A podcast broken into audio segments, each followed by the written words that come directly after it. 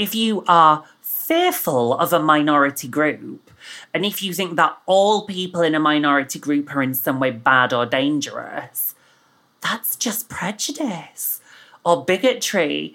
And I was kind of like, oh, that's not my fault. There is nothing I can do. I cannot change my behavior. I cannot change my hair. I can't do anything that is going to make prejudiced people less prejudiced.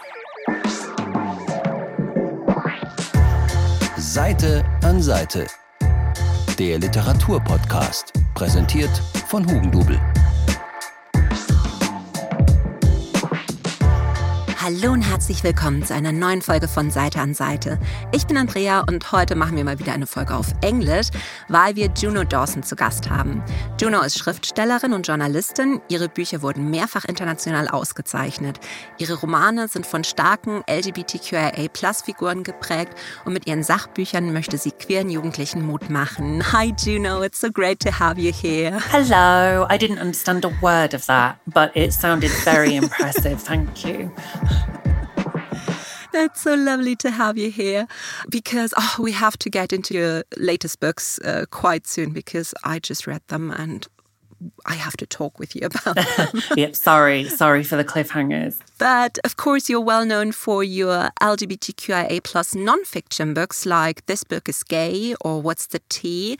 And now you've been writing fantasy novels. Yeah. And uh, the first two of Her Majesty's Royal Coven have been recently published in Germany. Uh-huh. And I'm really desperately waiting for the third part because, yeah, you're the queen of cliffhangers. So thank Love you. that. Loving that for me.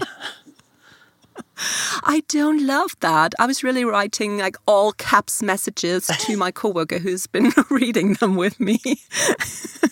Plus, I mean, that's what I wanted. So the the endings, the cliffhangers have been more controversial than I thought they were going to be.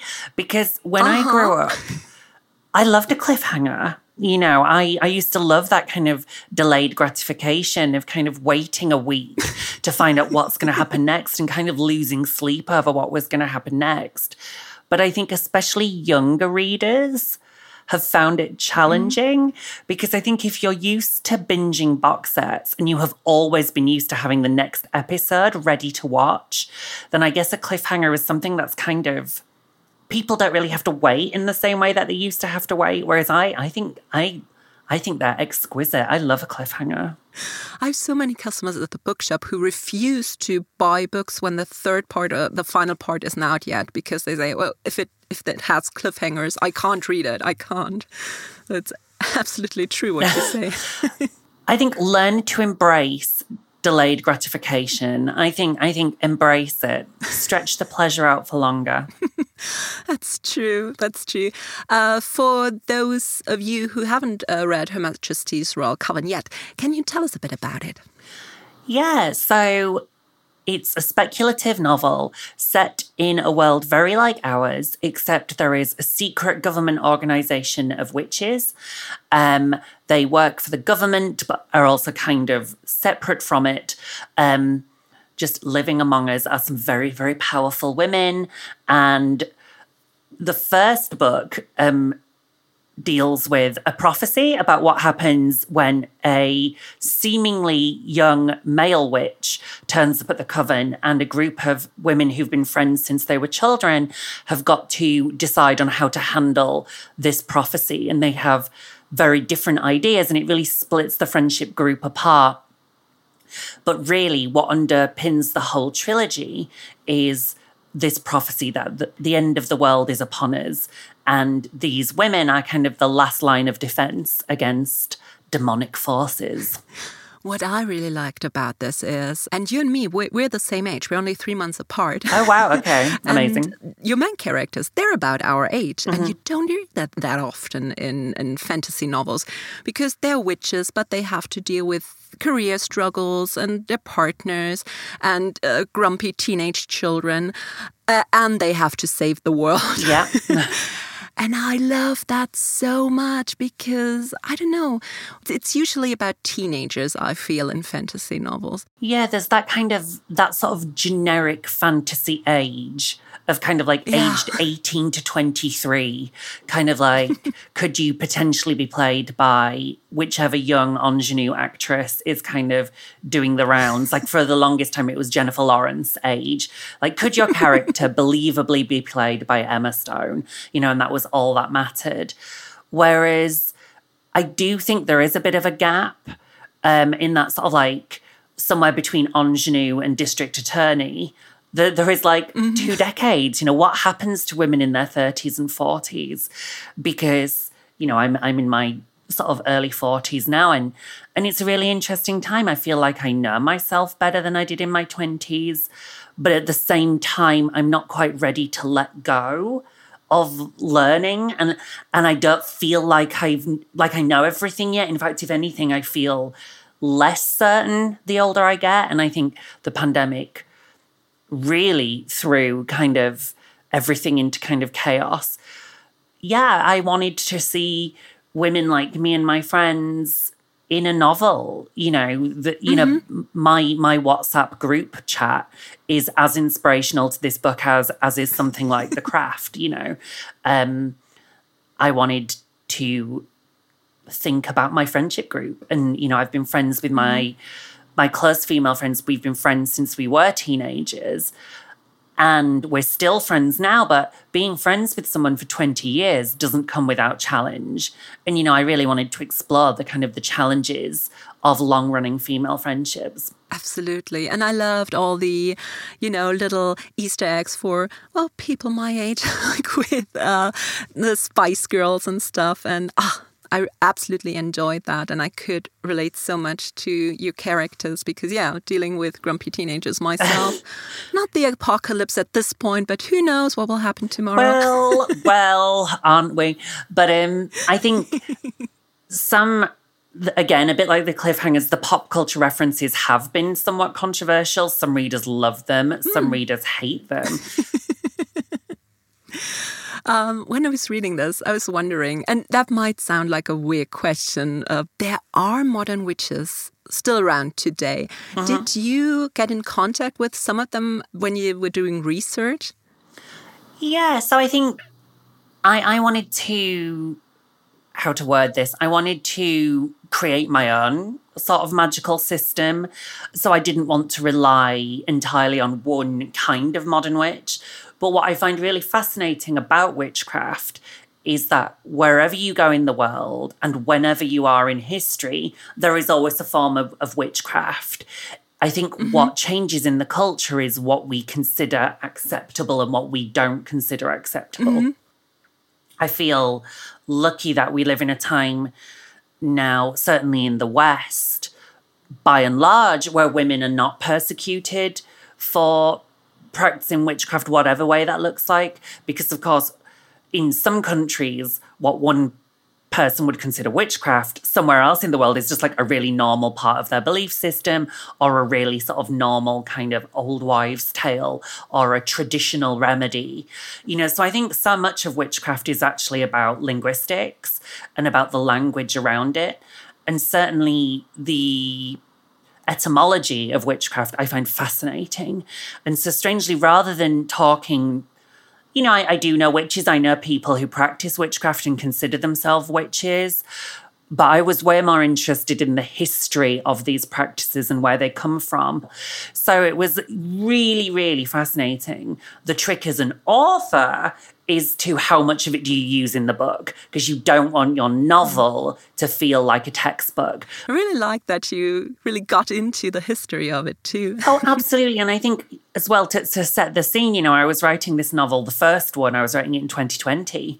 So we had nothing else to do. We couldn't leave the house. You know, there was, n- so I very much moved into the fictional world of Her Majesty's Royal Coven. Mm-hmm because real life was just too depressing, to be honest.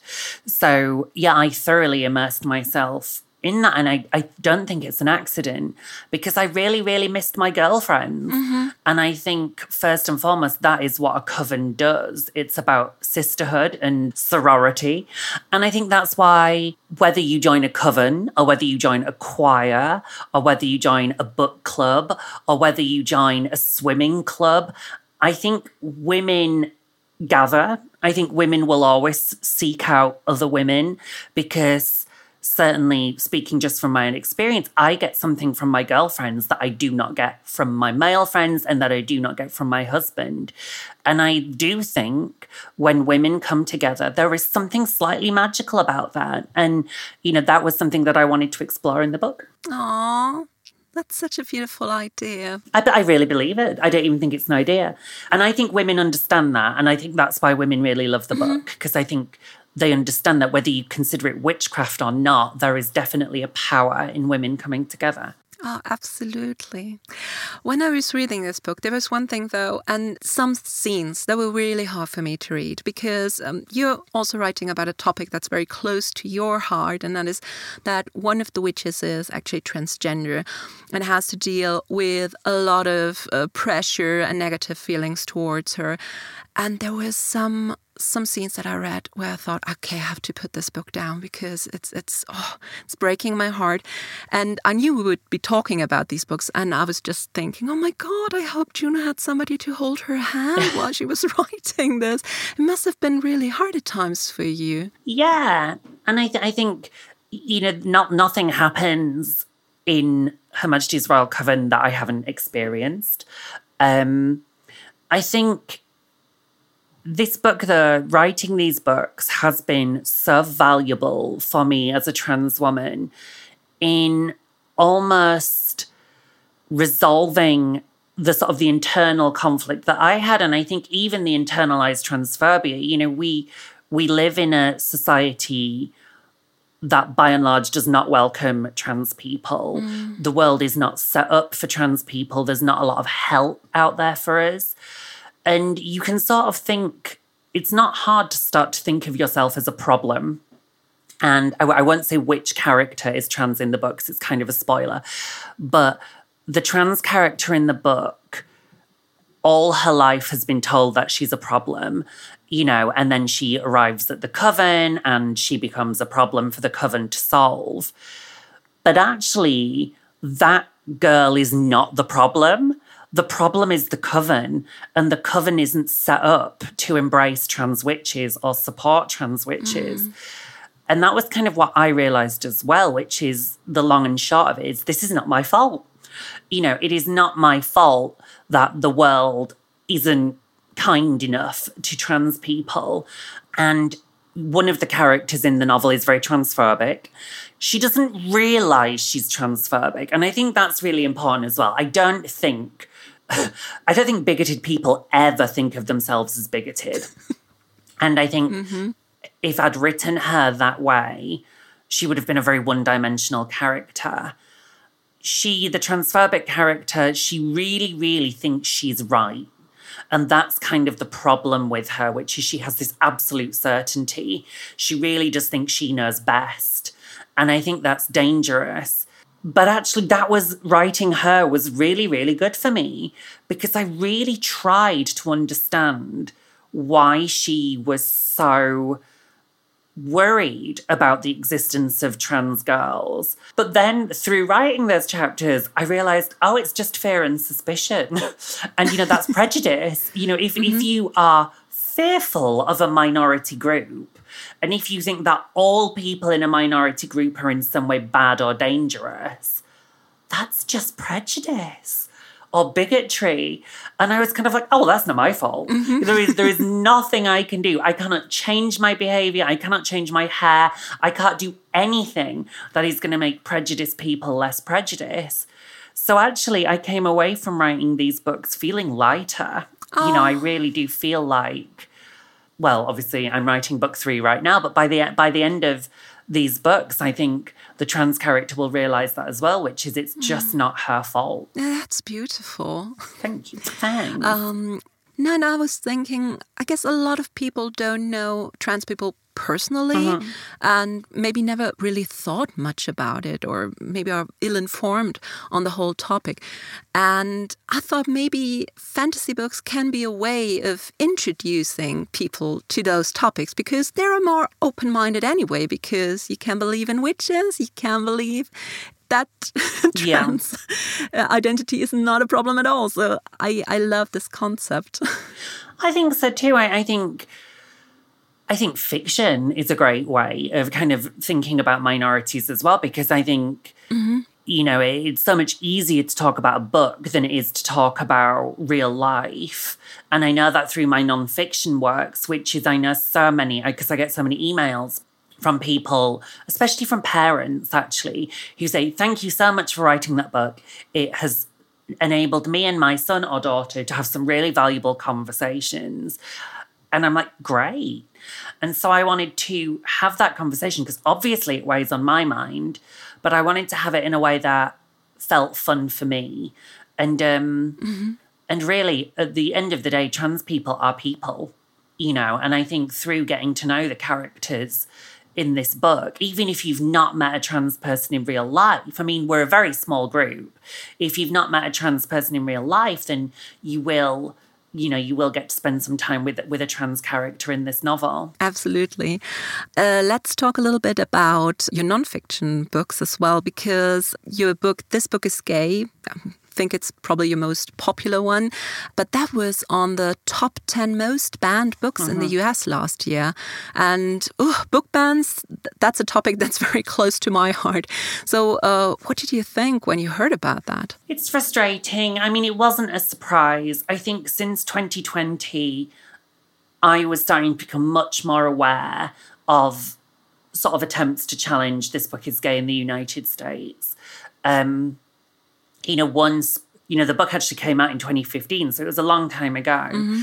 And once, maybe once a year, you'd hear of some controversy around it. But after Trump lost the election, all of a sudden it just started to happen a lot more. And then it 1st mm-hmm. was first on the ALA, American Library Association's most banned and Challenge book list in 2021, and then again last year as well. And you really, it's hard to feel anything other than sad, you know, or disappointed or frustrated to think that even now in 2023, to be LGBTQ plus is still controversial. Like, really? And and actually, personally, I don't think a lot of the people. I think some of that some of them really hate gay and trans people, and are they can blame that on their faith or just, you know, whatever reason they've got for being repulsed by gay or trans people. But I think actually there are more people who are doing this for political clout. And I think LGBT um, plus lives have become like this political football, um, a way to a way to appeal to a voter base. And so especially when I see politicians talking about LGBTQ plus people, I I think it's a scam. I think I think they're just trying to appeal to a far right voter base and they know that mm-hmm. is one of those issues that will appeal to a far right in the same way that immigration does in the same way that race does you know i think i think it's kind of it's a trashy and a really cheap political way to score points but still i think i feel for the young queer people of america who must be seeing all this and seeing all this mm-hmm. controversy and internalizing it, you know, and thinking, you know, there is still something shameful or secretive about being gay or bi or trans. And I just, that's really sad because it feels like we've come so far from when I was a kid, but it, but then sometimes it feels like we're going backwards as well. Yeah. And I mean, as a German and as a bookseller, my alarm bells go off when I hear book bans. Right? Yeah. Oh.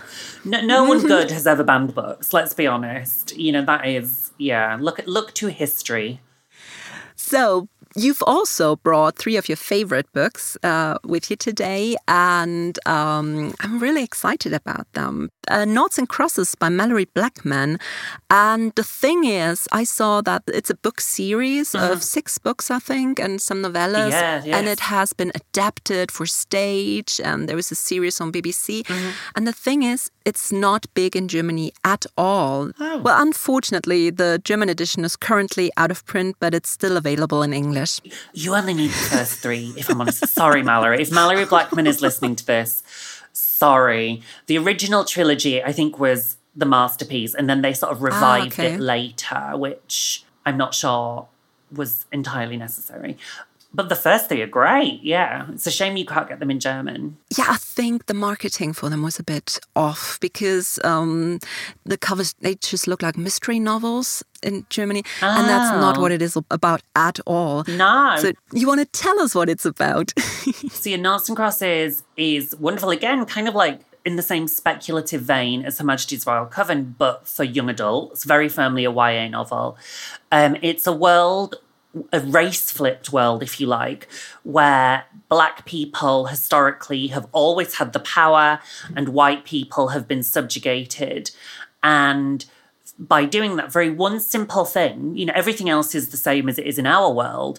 Malorie is so able to explore racism by turning it on its head and saying, basically, would white people like to be treated like black people? Mm-hmm. And of course, if you know the answer is no, then you are aware there is racism in the world. Why aren't you doing anything about it?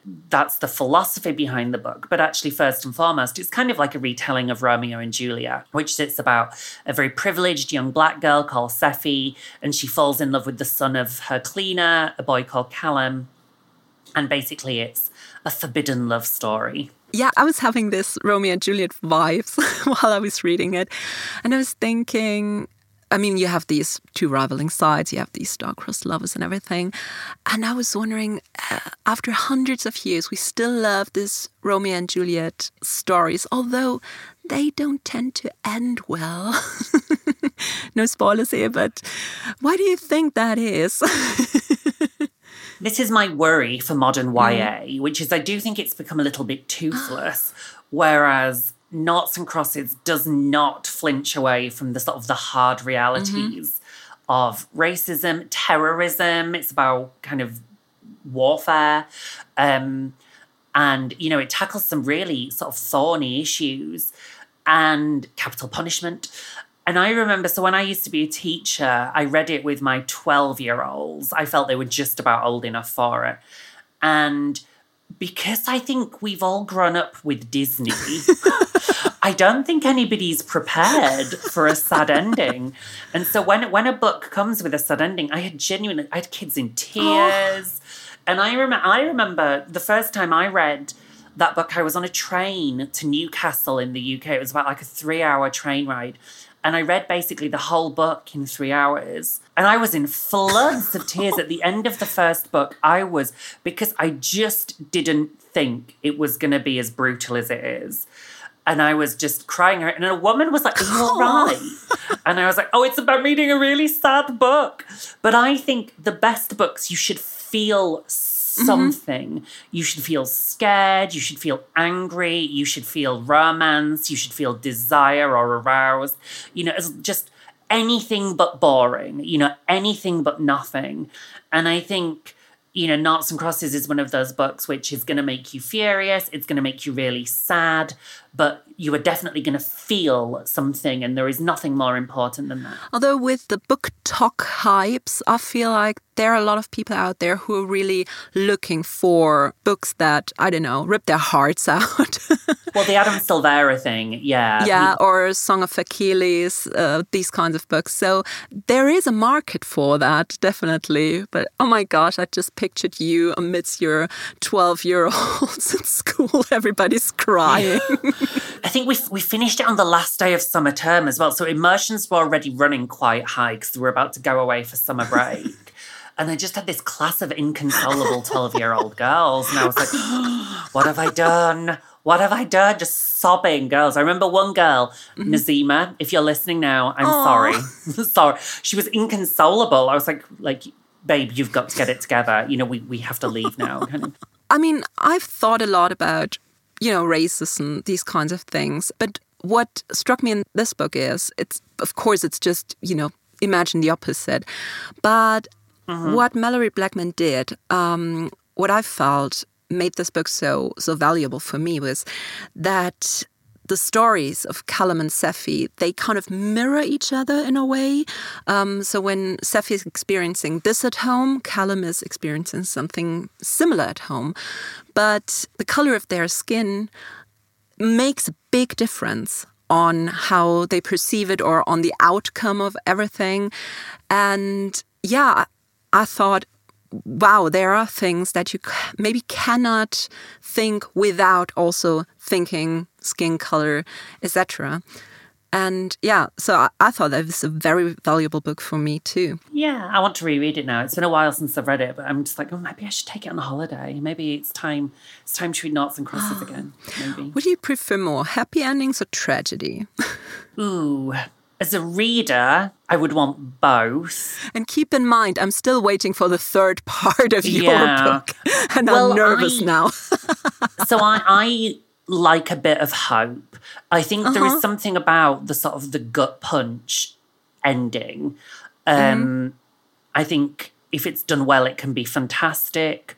But I don't want to give anything away about book three in the trilogy, but for me, there would always be hope. Even if things look really bleak, even if every character is dead at the end of that book, I think there would be some sort of a clue that there would be a brighter day just around the corner because I as a personal philosophy believe there's always hope. You know things have things have never felt so even when things have gone really really wrong even when you're at rock bottom you're like mm-hmm. well okay at least you know this is as bad as it's going to get. You know kind of the only way from here is up.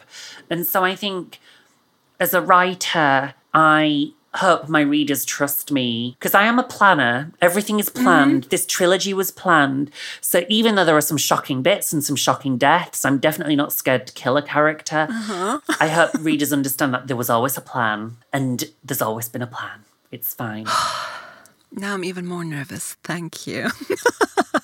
it's going to be fine. Yeah, thank God you can't see her look now on the podcast. The second book you brought is another bit of a dystopian book that's uh, Oryx and Crake by Margaret Atwood. yes. It's the first book of a trilogy, but I think that you can read them all individually, right? I've only read the first one. Yeah, I, I know a lot of people don't like the third one. Um, a lot of people don't like MaddAddam.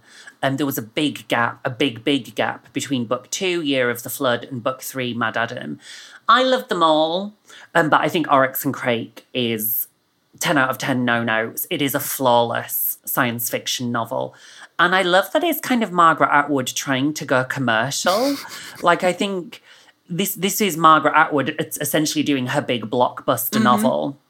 And it's still a work of absolute genius. Nobody else has a mind quite like Margaret Atwood. If you're a fan of Margaret Atwood, I think this book will surprise you. If you've just maybe read Handmaid's Tale other testaments. I think this book will really blow your socks off because the imagination, the scale of it is is quite something. Yeah, The Handmaid's Tale is definitely one of my all-time favorites, but I'm always reluctant to read more of Margaret Atwood's, but I think because I think it maybe cannot live up to that.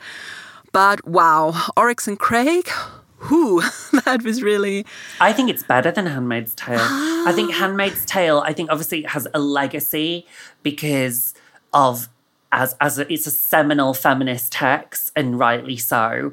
But I think Oryx and Crake is a lot more fun. But maybe first you want to tell us a bit about uh, what's happening in Oryx and Crake. I'll try. yeah. It's quite a strange book to describe. It is. so we we start at the end of the world where a man called Snowman has he seems to be the last man left alive he is in some sort of like island paradise surrounded by some strange species of blue penised people. Is the, I, I, don't know if I'm allowed to say that. I think it's funny that that's what uh, stuck most into Well, the, the blue penises, it's quite quite strange. But then you might well be thinking, what on earth is going on? Then the novel flashes back to Snowman as Jimmy as a teenager and you you learn how the world has ended the way it ended and it's through this very sort of sort of toxic friendship with a charismatic um, young man called Crake um, and their love triangle with a young woman called Oryx and yeah it's quite a web she weaves, um, dealing with issues around food production, um, genetically modified crops, global warming, you know, just really interesting stuff like proper, proper big science fiction. The thing that kind of triggered this apocalypse is a huge pandemic. And we have to say that uh, Margaret Atwood wrote this book 20 years ago. And now re reading this, you know, after we just came out of a pandemic, ah, it, it, it, was hard to read for me really at times because I was thinking, okay, we, you know, got away in a way. Have you read um, Station 11 by Emily St. John Mandel? I haven't read it yet. Also, even more chilling in some ways because the Russian flu is very like COVID. So, and she again, she wrote it 10 years ago. So. Yeah, I just read Sea of Tranquility, which is also touching on these mm-hmm. things. Um, I don't know if you've read that yet. So. No, so I'm taking that one on holiday. So I, I only read Station 11 last oh year and I God. loved it. I very nearly put that mm-hmm. one on my list actually. And um, so I'm taking Glass Hotel and Sea of Tranquility on my holiday this summer. I'm excited. So those are the two I, I read, and I loved Sea of Tranquility that just came out in German. I think it's one of my top 10 favorites this year. Um, yeah. Oh, wow. I, okay. I hope you enjoy it. Uh, yeah, uh, but, yeah. I thought it was beautifully written as well. Uh, but uh, when did you read uh, Oryx and Crake? Did you read it before the pandemic or after or during? Yes. So I think I read Oryx and Crake maybe about 10 years ago now, maybe, yeah, maybe eight or nine years uh-huh. ago. So, um, and so I was in that lovely position of being able to read all three books back to back. So I didn't have the big wait between Year of the Flood and MaddAddam. Yeah, book two and book three. I, I think actually there's a lot to recommend about Year of the mm-hmm. Flood as well, actually. It, it sort of picks up with two different two women actually experiencing the same dystopia as snowman um, so it's more set within the same world as rather than a direct sequel to but I think if you, strangely, if you read Station 11 by Emily St. John Mandel and really enjoyed it, I think you would also enjoy Oryx and Crake in that they are both books that deal with enduring humanity and kind of those big philosophical questions of what is it that makes us human. Mm. Oryx and Crake is the book that I press into people's hands, especially if they're like, oh, I'm not really into reading or I can't really find anything I want to read. I think because so many people have experienced Handmaid's Tale, and certainly in the UK, if you did A level English, you were made mm-hmm. to read Handmaid's Tale. Ah. Uh-huh. And so I think there's always something a little bit you always have a strange relationship with the authors you've been made to read and then been made to write essays I about. See. But Oryx and Crake, it could be by mm-hmm. a different author, honestly, but except for the fact just what an imagination. I just I'm just envious of the imagination she has. Absolutely. And I was thinking uh, because she wrote this 20 years ago and then Handmaid's yeah. Tale that was written like 40 years ago, but it deals with topics that we're dealing uh-huh. with now. I mean, the pandemic. Oof. And I was thinking, is Margaret Atwood kind of prophetic, or is she writing about issues that are kind of inevitable? What do you think? Yeah, I've just I've just read an amazing nonfiction book called The History of Magic, and it talks a lot about kind of the trinity of magic, faith, and science, and how they can't ever be fully separated. Mm-hmm because they are so linked.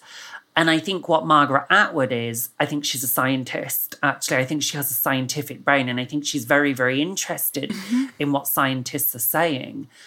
And so she, when you look at something like Oryx and Crake, you know, clearly she was really, really interested in genetic modification, gene modifying of crops, um, yeah. the, the way we were producing food, the way modern farming has become so far removed from our traditional concepts of farming.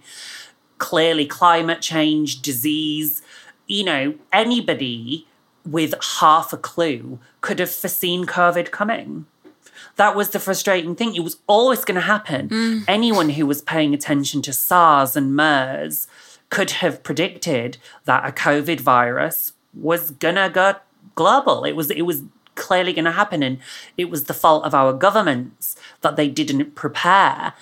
And, you know, that's something that's truly chilling, which is now, you know, when you've got people like Michael Gove in the UK saying, I think everybody's a little bit tired of hearing from scientists. No, because actually, whereas once upon a time we might have called them oracles or witches, Now we call them scientists. They're able to track the mm-hmm. weather. They're able to track disease in the way that witches used to do. You know, the way that druids used to look to the skies and the stars to understand the seasons. Now we have meteorologists, you know, and I think. I don't think Margaret Atwood's a witch. I think mm-hmm. she's a scientist. But I think that 500 years ago, we called scientists witches. yeah, that's that's a good point actually. No, and I really did enjoy this book, but I feel like when it comes to questions of pandemic and things, my skin is so much thinner now than it was five years ago. Snowman is basically the last person on earth, although he, he's running into some people, but he's not really having contact and those yeah, I don't know. You describe them with blue penises. So it's it's like a I don't know, humanoid forks that were created mm -hmm. by his friend Crake. Um, but they don't see him as equal or as one of them. And so he's pretty much alone. And I was always thinking, what would I do if I was the last person on earth? Did you think about that? Um, I would not do very well. I don't do very well if I'm left by myself for the evening. So I don't, I don't see me surviving long term.